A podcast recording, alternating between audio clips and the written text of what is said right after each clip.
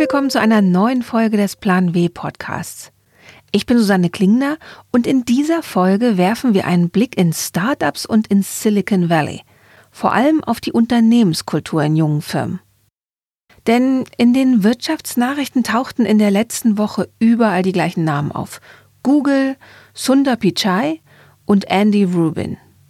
Denn Rubin verließ Google und bekam eine Abfindung von 90 Millionen US-Dollar, während es mehrere Vorwürfe von sexuellen Übergriffen gegen ihn gab. Google-Chef Sundar Pichai beteuerte zwar, dass Google gegen sexuelle Übergriffe vorgehe, allerdings gab er kurz darauf zu, dass in den letzten zwei Jahren ganze 48 Mitarbeiter, davon 13 höhere Manager wegen ebensolcher sexueller Übergriffe entlassen wurden. Google scheint also ein größeres Problem zu haben. Mitarbeiterinnen berichten, dass der Umgang mit sexuellen Übergriffen darin bestehe, eine Art Zwangsschlichtung anzusetzen, bei der die Frauen beteuern, keine rechtlichen Schritte zu gehen. Vor einer Woche dann versammelten sich mehr als 20.000 Google-Mitarbeiterinnen und Mitarbeiter auf der ganzen Welt und die demonstrierten gegen diese Art des Umgangs mit Frauen im Unternehmen. In Tokio, Singapur, Haifa, Berlin, Zürich, London, Dublin und 40 weiteren Städten forderten sie auf Plakaten, in Reden und gemeinsamen Rufen ein Ende der sexistischen Kultur bei Google. Solidarity with anybody who has experienced any form of sexual harassment or misconduct in our workplace. Die Nachrichten um Google entzünden eine Diskussion neu, wie modern Start-up und Technologieunternehmen eigentlich sind, wenn es um den Umgang mit Frauen geht. Ich spreche mit Christiane Funken über diese Frage. Professor Dr. Christiane Funken ist Soziologin an der Technischen Universität Berlin, an der sie den Bereich Kommunikations- und Medienforschung sowie die Geschlechtersoziologie leitet. Einer ihrer Forschungsschwerpunkte ist die Diversity in Unternehmen und in Gewerkschaften. Sie hat unter anderem das Buch Sheconomy, warum die Arbeitswelt der Zukunft weiblich ist, geschrieben. Sie hat sich intensiv mit ihren Studentinnen und Studenten mit der Frage beschäftigt, welche Arbeitskultur in Startups herrscht. Sie ist in Berlin, ich in München, also sprechen wir online miteinander. Und ich frage sie, wissen Google-Mitarbeiter nicht, wie man sich Kolleginnen gegenüber benimmt? Na, das ist eine berechtigte Frage. Ähm, es geht ja sehr durch die Presse und es hat, glaube ich, auch nicht nur was damit zu tun, dass es sexuelle Übergriffe sind, sondern ähm, es wird auch Insgesamt werden die Umgangsformen beklagt. Insgesamt wird beklagt, dass eine mangelnde Transparenz da ist. Es wird auch der Gender Pay Gap, also dass Frauen weniger verdienen, da und dass Frauen nur maximal 30 Prozent in den Tech-Bereichen oder im Leadership-Bereich sind. Also das sind insgesamt Klagen, wo die des sexuellen Übergriffs die markanteste und stärkste ist.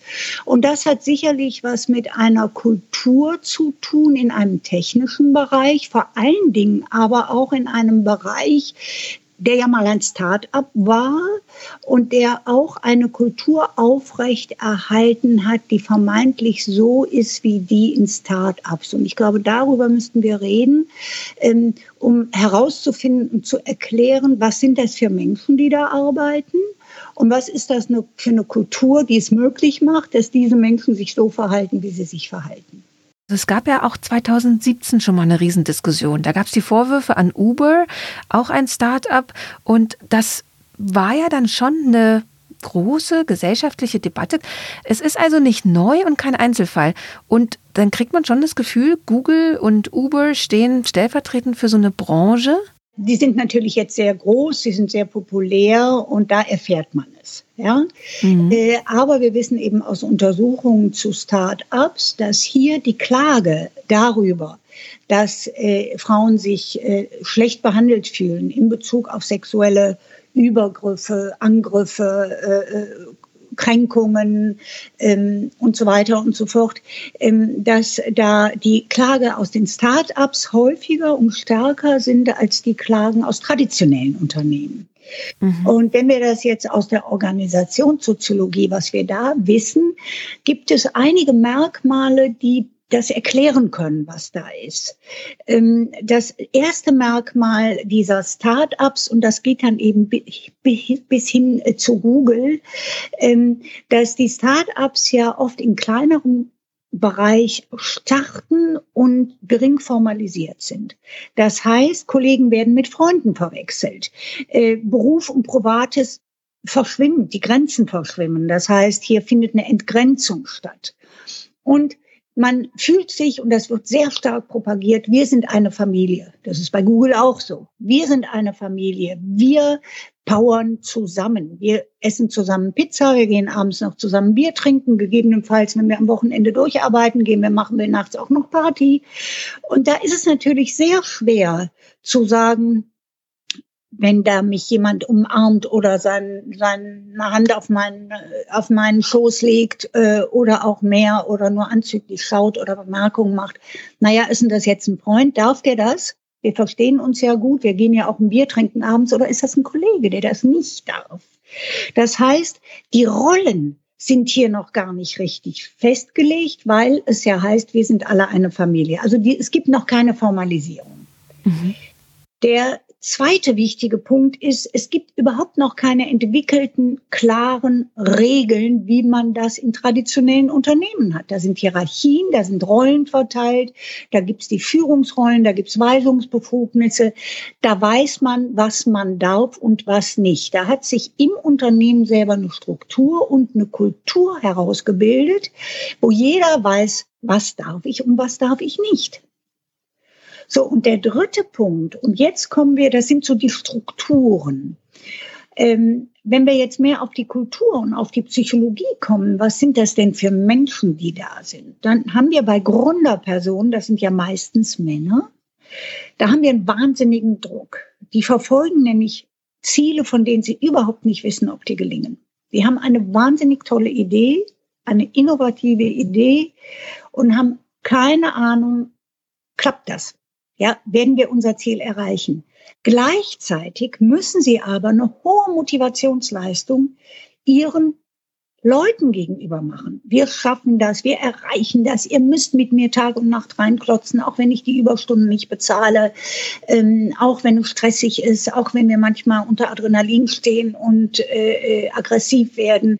Und das ist ein wahnsinniger Druck, den Menschen aushalten müssen, die gleichzeitig fast eine Hybris haben, also die zum, so eine Art Genie-Kult pflegen. Ähm, und das ist eine Form von Gründertum, die schon Schumpeter, der große Wirtschaftsforscher, ähm, der ja auch unsere Wirtschaft sehr geprägt hat, Schumpeter hat schon gesagt, der Gründer muss ein charismatischer, durchsetzungsstarker, risikofreudiger Mann sein. Und die Menschen im Silicon Valley, die sagen ja wirklich, wir sind die Avantgarde, wir sind die Elite, wir werden gesellschaftliche Probleme lösen, wir machen die Welt besser. Und diese Hybris, diese übersteigerte Form in einer Kultur, wo die Regeln nicht klar sind, die führt natürlich dann schnell dazu, dass Regeln übertreten werden, die in traditionellen möglich, in traditionellen Unternehmen normal waren. Und dann ist eben auch keine Regel mehr da, wann darf ich jemanden anfassen, wann darf ich jemanden flätig und unmöglich und unerlaubt ähm, behandeln. Mhm. Von der Sexualität bis zur, äh, bis zur Beleidigung auf eine andere Art und Weise. Das klingt total interessant, weil eigentlich denkt man ja, so Startups, die wollen halt eben vieles ganz anders machen und Sie haben es ja auch schon beschrieben, es gibt noch nicht viele Regeln oder Regeln sind auch dafür da, gebrochen zu werden und gleichzeitig auf so einer geschlechtlichen Ebene, also wenn man sich das Verhältnis von Männern und Frauen anschaut, ist es dann wieder sehr, sehr patriarchal. Klingt jedenfalls so. Ja, und das liegt eben daran, dass äh, überhaupt in der Gründerszene maximal 30 Prozent äh, Frauen sind und ähm, die aber in der Regel auch in ganz anderen Bereichen gründen und relativ selten in der Tech-Szene, äh, weil sie da auch oft gar nicht so ernst genommen werden. Also sie brauchen dann schon noch mal ein bisschen mehr Power und Mut. Und das setzt sich ja bei Google fort. Wir wissen ja bei Google, die haben insgesamt circa 30 Prozent Frauen ähm, die haben bei den Führungskräften nur 25 Prozent und sie haben im technischen Bereich sogar noch gut 20 Prozent Frauen. Das ist ein Fünftel. Und diese wenigen Frauen werden entsprechend auch kaum ernst genommen. Wie sich etwas in den Unternehmen ändern kann, bespreche ich mit Christiane Funken gleich nach einer kurzen Pause. Werbung der Plan W Podcast wird ermöglicht von LinkedIn, dem Karrierenetzwerk. Hier können sich Mitglieder austauschen, von anderen inspirieren lassen oder selbst Beiträge schreiben. Besonders Frauen können das Netzwerk für sich nutzen. Wie erzählt uns heute Natascha Hoffner. Ich bin Gründerin der Messe Rocks GmbH und Veranstalter der Messe Her Career, die ja inzwischen Leitmesse für die weibliche Karriereplanung in Deutschland am Standort München. Wie lange sind Sie denn schon bei LinkedIn und wie hängt es mit Ihrer Arbeit für und an Messen zusammen? Also ich bin schon eine ganze Weile bei LinkedIn zunehmend aktiver, weil die Möglichkeiten geboten sind und LinkedIn nutze ich natürlich im Zusammenhang mit der Messe, um Kontakte vorzubereiten, aufzu oder nachzuarbeiten und einfach auch mit den Teilnehmern, ob Aussteller, Referent oder Partner, auch ganzjährig in Kontakt zu bleiben. Wir nutzen LinkedIn auch, um mit Partnern in Kontakt zu kommen, mit potenziellen Ausstellern, aber auch Referenten. Und es bietet dann natürlich auch die Möglichkeit, über den Newsfeed immer aktuell zu sein. Was bewegt den oder diejenige gerade ganz aktuell?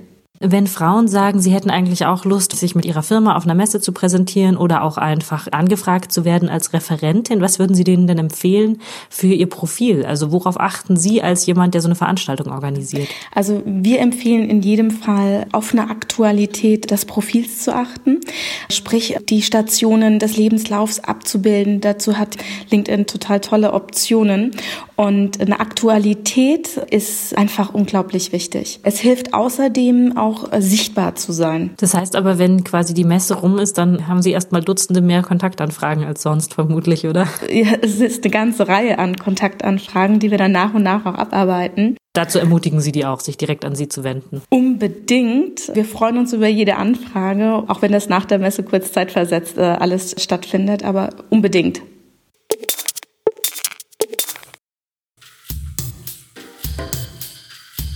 Gerade habe ich schon mit Christiane Funken darüber gesprochen, welche Faktoren sexuelle Übergriffe in Startups begünstigen. Genauso wichtig aber ist es, aus Sicht der Frauen mal zu fragen, was macht das mit Startup-Mitarbeiterinnen, wenn sie in ein Unternehmen gehen, das sie für irre modern halten, in dem sich Kollegen wie Freunde und Verbündete anfühlen und dann passiert ein Übergriff? Also viele Frauen steigen auch wieder aus äh, Männer gegebenenfalls auch, weil tatsächlich diese Attitüde, diese Botschaft, wir machen alles anders und wir essen gemeinsam Pizza und wir suchen gemeinsam die Lösungen und wir sind ja alle auf einer Augenhöhe und wir machen alles du und du und alles im Team, äh, die ist natürlich überhaupt nicht vorhanden. Ähm, der Druck, der auf die Beschäftigten weitergeleitet wird, nach dem Prinzip, wir müssen unheimlich reinbauen, dann werden wir auch gemeinsam gewinnen, der geht letztendlich genauso nur über Kennzahlen, über, über Leistungsdruck, eine enorme Leistungsverdichtung, aber eigentlich mit einer ganz anderen Erpressung. Ja, also mit dieser Motivation, wir sind alle eine Familie, wir gehören dazu, aber das ist eben nicht wahr, denn es sind ähnliche Kontrollmechanismen wie in traditionellen Unternehmen. Und diejenigen, die das sehr schnell merken, die sozusagen nur die negative Seite der informellen Organisation mitbekommen, nämlich Übergriffe, keine Transparenz, ähm, ungleiche Bezahlung, extremen Leistungsdruck, aber nicht die positiven, wir sind wirklich eine Familie, wir machen wirklich gemeinsam, wir ziehen gemeinsam am Strang und profitieren auch gemeinsam davon. Die steigen dann, die Fluktuationsrate ist extrem hoch. Von jungen Leuten, die reingehen, an diese Utopie glauben und äh, dann aber merken, mm -mm, das geht gar nicht. Dadurch, dass die Diskussion schon länger ist, gab es auch ja schon mal so Statements, zum Beispiel von Florian Nöll, das ist der Vorsitzende des Bundesverbandes deutscher Startups. Und der sagte 2017 zum Beispiel, wir werden uns hinterfragen, wir werden Problemlösungen erarbeiten. So wie das Startup-Ökosystem Vorreiter bei der Digitalisierung ist, so muss es auch Vorreiter in Sachen Gleichstellung und Bekämpfung von Sexismus im Berufsalltag sein. Und es ist ja jetzt schon eine Weile her. Kann man denn schon was beobachten, dass die sich tatsächlich hinterfragen und dass es irgendwelche Maßnahmen gibt? Also passiert da wirklich was? Ich denke, dass sicherlich gerade äh, infolge der MeToo-Debatte und auch äh, der Stärkung von Frauen, die nun häufiger den Mut haben zu sagen, wir sind nicht alleine. Es ist eine, äh, durch diese große Bewegung merken wir, dass es vielen so geht wie uns. Also da findet etwas statt wie Entindividualisierung. Mhm. Und das ist sehr wichtig. Das ist ja auch das Grundprinzip von Netzwerken. Entindividualisierung. Es ist ein strukturelles Problem. Es ist nicht ein persönliches Problem. Also dass dadurch die Forderung nach Transparenz, den Mut zu haben, äh, zu sagen, also hier ist das und das passiert, das, das hat mich verletzt, das hat mich gekränkt, das macht mich arbeitsunfähig, ähm, äh, dass, das, äh, dass das häufiger vorkommt. Und ich glaube, dass es sicherlich auch genug äh, äh, äh, junge Unternehmen gibt, ähm, die, äh, die bewusster damit umgehen, äh, die, ne, die vielleicht auch eine, eine, eine Diskussionskultur haben, eine Kommunikationskultur haben, wo es immer mehr möglich wird, das auch zu thematisieren. Aber ähm, für die Gesamt-Start-up-Szene, denn äh, der, ähm, der, der Vorsitzende, den Sie eben zitiert haben von 2017, wenn er da schon konkrete Erlasse oder Vorlagen oder sowas gemacht hätte, äh, also wenn er was nachzuweisen hätte, hätte er das schon sicherlich öffentlich sehr stark gemacht.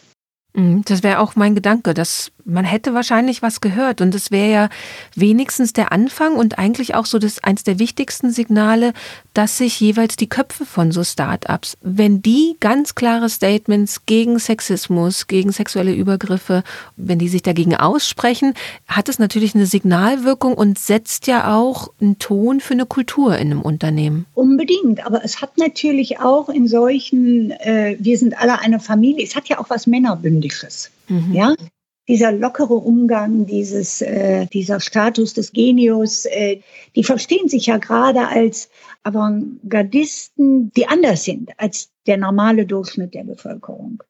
Und das ist jetzt ein bisschen überhöht beschrieben, aber ähm, diese, diese Form der Hybris, verbunden mit dem Druck, ich weiß eigentlich gar nicht, ob ich mein Ziel erreiche. Also dieser Mut, der ist ja gleichzeitig etwas, der gewissermaßen auch Angst macht. Den kann man nur mit einer hohen Selbstüberzeugung fast selbst überschätzen. Und das ist auch das psychologische Profil in Bezug auf Gründer. Es sind eigentlich die alten traditionellen Alpha-Männchen in einer Arbeitswelt, die sich massiv wandelt. Was wären denn noch andere Stellschrauben? Also wie kann sich denn die Start-up-Szene erneuern im Hinblick auf Geschlechtergerechtigkeit? Ich glaube schon, dass sich die Start-ups auch Regeln geben müssen und dass sie es thematisieren müssen. Denn es ist ja nicht unbedingt ein, ein bewusstes, ein absichtsvolles Verhalten, dass man äh, respektlos und übergriffig mit den Frauen umgeht und hm. äh, sexuell übergriffig ist, sondern es liegt eben äh, ganz stark an dieser Kombination, dass noch keine Regeln da sind, dass äh, die Kollegen für Freunde gehalten werden und alles eine Familie ist und so eine extreme Entgrenzung da ist. Grenzung zwischen privat und beruflichem. Die verbringen ja teilweise ganze Wochenenden miteinander, die essen zusammen und so weiter und so fort. Ich meine, wenn wir uns so einen Google Campus angucken, um da auch noch mal drüber zu reden, ähm, wo dann äh, äh, Partys gemacht werden, wo die Fitnessräume sind, wo äh, ja also ein, die die Menschen auf eine gewisse Art und Weise durchgetaktet werden, dann äh, ist das schon etwas, was was sehr sehr schwierig ist und es problematisch macht zu sagen Moment, ist die Grenze jetzt hier oder ist die doch eher da? Ja? Wäre eine Chance, die Frauen gehen massenhaft in die Unternehmen und, und ändern dadurch die Kultur, müssen aber dadurch natürlich auch, ja, die ersten Frauen, die reingehen, müssen dann das ertragen? Das ist die Frage. Also wie kann sich da was verändern? Ja, das ist natürlich das gleiche Problem wie bei den traditionellen. Mhm. Es braucht eigentlich so eine kritische Masse. Es braucht einen bestimmten Prozentsatz, ähm, so dass Frauen überhaupt auch wahrgenommen und gehört werden, mindestens 30 Prozent. Ähm, also ich hoffe mal, dass diese Diskussion weiterhin sehr stark ist, in der Öffentlichkeit sehr stark diskutiert und debattiert wird, dass das auch das Bewusstsein dafür prägt.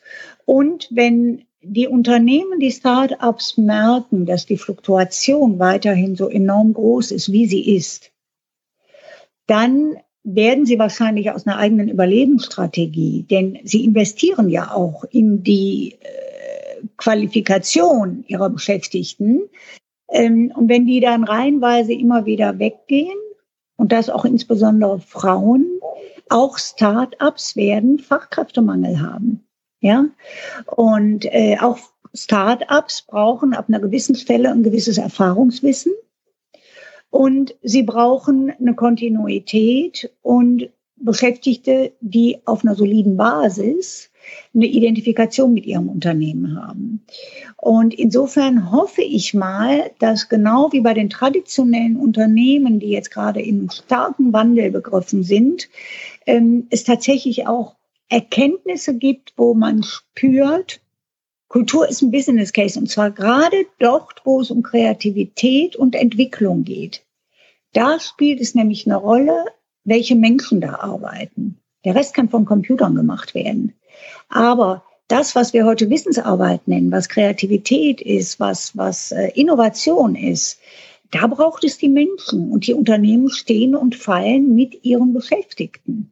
Und wenn die Beschäftigten nicht motiviert sind, dann gehen die in ein anderes Unternehmen. Denn wir wissen heute, die Leute sind nicht mehr wie ihre Eltern noch ein lebenslang, Leben lang in einer Firma, sondern wir wissen, die stehen alle mit einem Bein draußen. Und wenn das eine Unternehmen nicht mehr zufriedenstellend ist oder nicht respektvoll oder man keine Karrierechancen hat oder die Kultur nicht stimmt, dann sagt man, bitte schon, dann gehe ich in das Unternehmen, wo die Kultur stimmt. Und da sind die Unternehmen, die Informationen ja heute auch gut. Wir können das googeln, wir können im Internet recherchieren. Außerdem sind viele auch in Face-to-Face-Netzwerken, wo sie über ihr eigenes Unternehmen hinaus viel erfahren. Und das ist sehr gut. Das sorgt für ein Empowerment der Beschäftigten und das brauchen wir.